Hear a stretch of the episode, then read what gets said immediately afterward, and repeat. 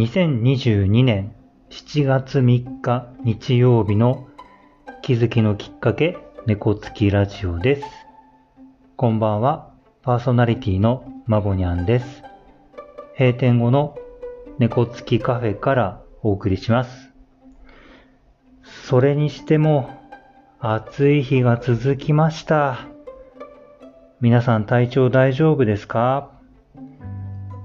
先週はアームカバーいいですよってお話をしました。えー、今週はですね、引き続き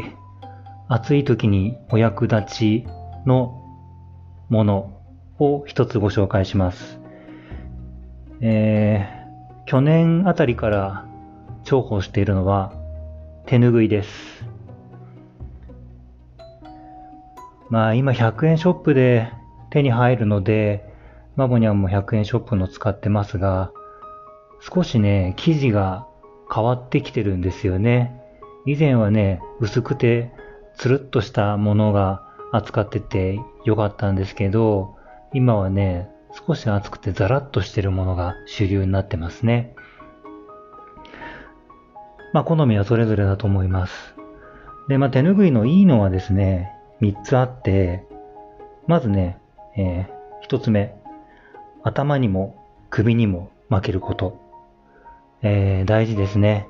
えー、まあ自転車乗るときは首に巻くことが多いんですね。まあそれはね、えー、二つ目の理由にもつながるんですけど、え、まあただね、ちょっと歩くときなんか帽子ないときは頭に巻いたりとかしてもいいですよね。で、二つ目の理由がですね、まあ首に巻くときにですね、保冷剤こうくるくる巻いて首にこう巻けるんですよね。あの、首の後ろに保冷剤あるだけでもだいぶ違うんですよ。えー、今週はほぼ保冷剤巻いて自転車乗って、えー、通勤してます。えー、あるとないと上違いですね。あのまあ、溶けてくと、こう、なんていうんですか、水滴とか出てくるのもね、あの、手ぬぐいがちゃんとこう吸い取ってくれるのでいいですよね。で、最後3つ目ですね。これ、ここがね、タオルと違うとこですね。あのね、乾きが早いんですよ、とにかく。えー、汗かいて、汗拭いても、その、ちょっと空気に当てて、風に当てていくと、もうあっという間に乾いてくれますね。で、また汗拭いて、乾いて、なんていうのを、こう繰り返せる。こ、ここがもうほぼ最大のポイントだと思ってます。あの、以前はね、タオルハンカチとか使ってたんですけど、もう夏なんていうのは結局使い続けてると、なんとなく湿っぽいまんまカバンに入れたりとかっていう風になってたんですけど、えー、手ぬぐいは、えー、まあ汗は拭いた後に少しほっとくと乾いてくれますので、なかなかこれがいいとこですね。まあ本当にね、いろんな手ぬぐいありますよね、おしゃれなもの。えー、マボには新潟出身なんですけど、新潟に帰るとお土産コーナーに、こう、新潟にちなんだ絵が描いてある手ぬぐいもあって、いつか買おうかなと狙っています。まあ、先週に引き続きね、ちょっとオープニングでは、えー、夏のおすすめアイテムご紹介しました。では今日も気づきのきっかけ猫つきラジオ始めていきます。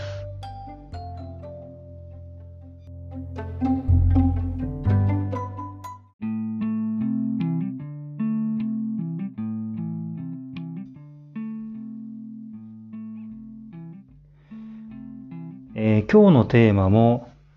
まあ、ちょっと暑さに関係するところから気づいたことをお話しします。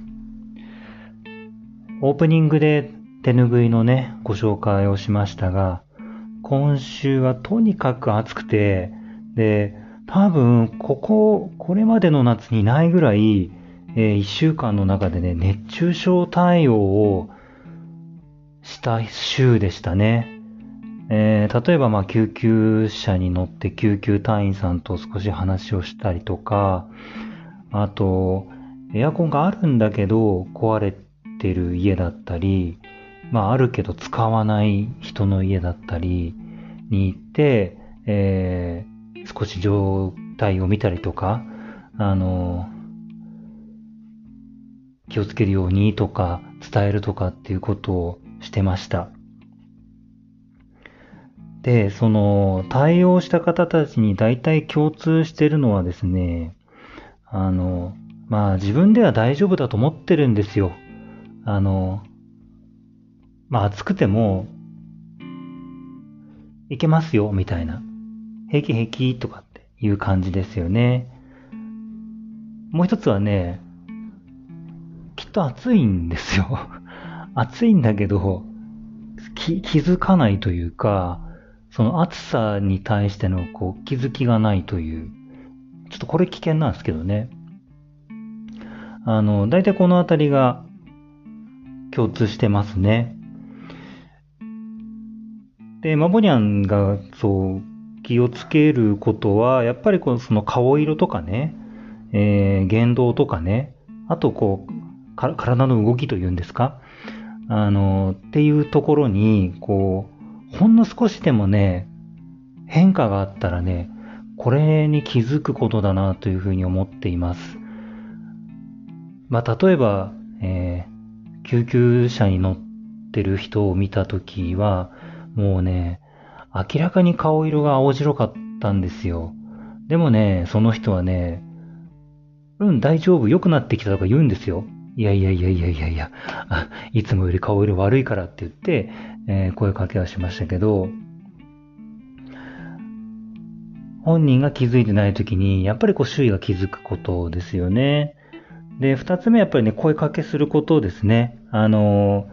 ー、さっきの話もそうですけど、いや、顔青白いよって言ってみたりとか、あのー、暑いから本当に気をつけてねとか、あのーエアコン入れてねとか、冷たいの飲んでもいいよとかっていうふうに、こう、いろんな形で声かけをするということですね。あとですね、えー、まあ、いろんなところからね、連絡が来るんですよ。えー、自分じゃなくって先にこう訪問した人がなんかちょっと気になるんですよねとか、あの、いつもと違うんですよねとかっていうふうになった時に、あの、やっぱりできるなら自分の目で見ることかなと思いました。えー、まあ、ね、こう予定とかがあるので、いけない時はお任せするっていうのももちろんやるんですけど、あの、いける状況であったらやっぱり自分の目で、えー、見て、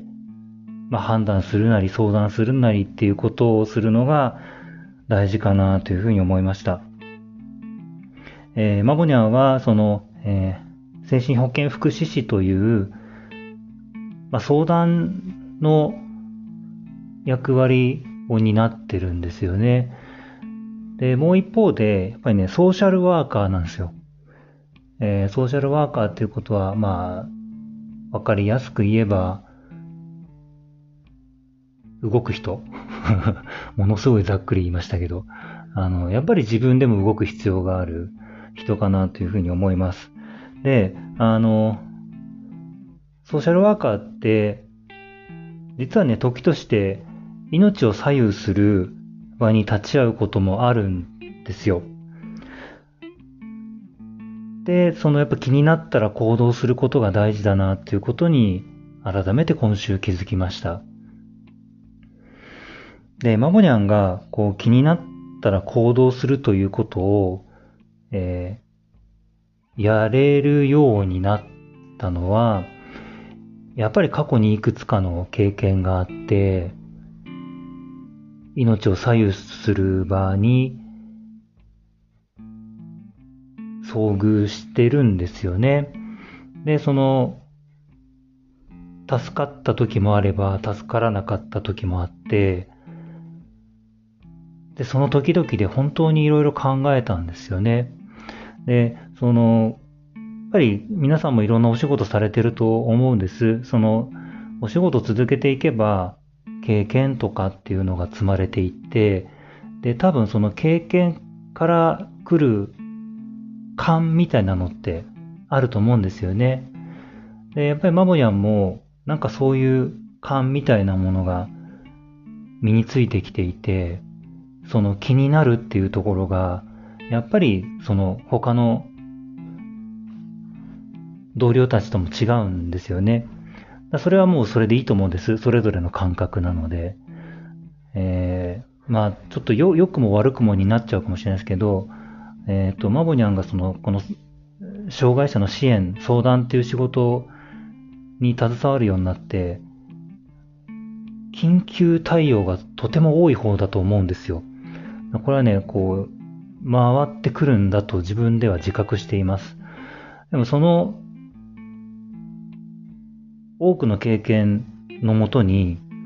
やっぱりこう、命の大事さっていうんですかね。あの、気になっていって何もなきゃそれでいいんですよ。あの、ああよかったとか、もう何焦って言ってんのとか、こう、後で笑われるぐらいならもう全然良くて、で、気になった時に、やっぱり動いて、行ってよかったっていうことってね、結構あるんですよね。で、行かなかったらすごい大事になってただろうっていうことこれはね、なんか、こう、できるなら減らしたい。と思ってます。なので、その、まあ、今週はね、熱中症っていう、あの、まあ、皆さんにも身近な話だと思うんです。で、少し話をしてみましたが、ぱり何か皆さんも気になったことがあるんだったら、ああ、後回しにしようとか、面倒だなとかっていう気持ちはももちろん出てくると思うんですけど、なんかそのね、皆さんのこう勘みたいなものはね、大事にしてもいいと思いますよ。あの、やらないよりはやった方がいいなっていうふうに思っています。えー、今日はその、まあ、熱中症対応からですね、えー、まあ、ちょっとマボニャンの過去の経験の話もしてみました。あの、気になったら行動するって実は大事なことだと思います。まあ、前回はね、あの、少し作戦を練ってから行動する方がいい方向に行くっていう話も、えー、していますが、えー、緊急時はなかなかそうはいかないので、急を要するような時は、なんか自分の勘を頼りに動いてもいいのかなというふうに思います。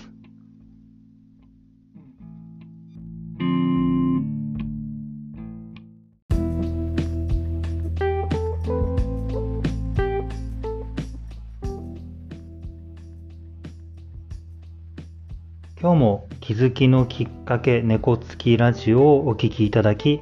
ありがとうございます。えー、マボニャンは自分もポッドキャストで話してることもありますが、えー、いくつかの番組を自分でも聞いています。で、その中でですね、あの、怒りを鎮める方法について分かりやすく話されている番組がありましたので、えー、今日のエンディングでは紹介をしたいと思います。えー、番組名は、本音を科学する超リアルな行動心理学というものです。で、この、えっ、ー、と、今回第87回のエピソードの説明欄にリンクを貼っておきますので、興味がある方は聞いてみたらいいと思います。あの、まあ、アンガーマネジメントっていう言葉、まあ、ももにはもう話したことはありますが、えー、具体的にどんな、あの、方法を取るのがいいのかっていうのを、あの、とてもね、なんか楽しい雰囲気でわかりやすく、えー、話されていますので、聞きやすいと思いますし、参考になると思います。まあ、ポッドキャストって本当にいろんな番組があって、あの、聞くのも楽しくって、えー、なんか自分の興味とか視野が広がっているような気がします。あの、世の中はね、やっぱり動画配信、YouTube とか TikTok とかあの流行ってますが、あの、ポッドキャストもいいもんだなというふうに思っています。じゃあ今日は、えー、このぐらいで、えー、猫つきラジオ終わりにしようと思います。次回の配信まで皆さん良い気づきを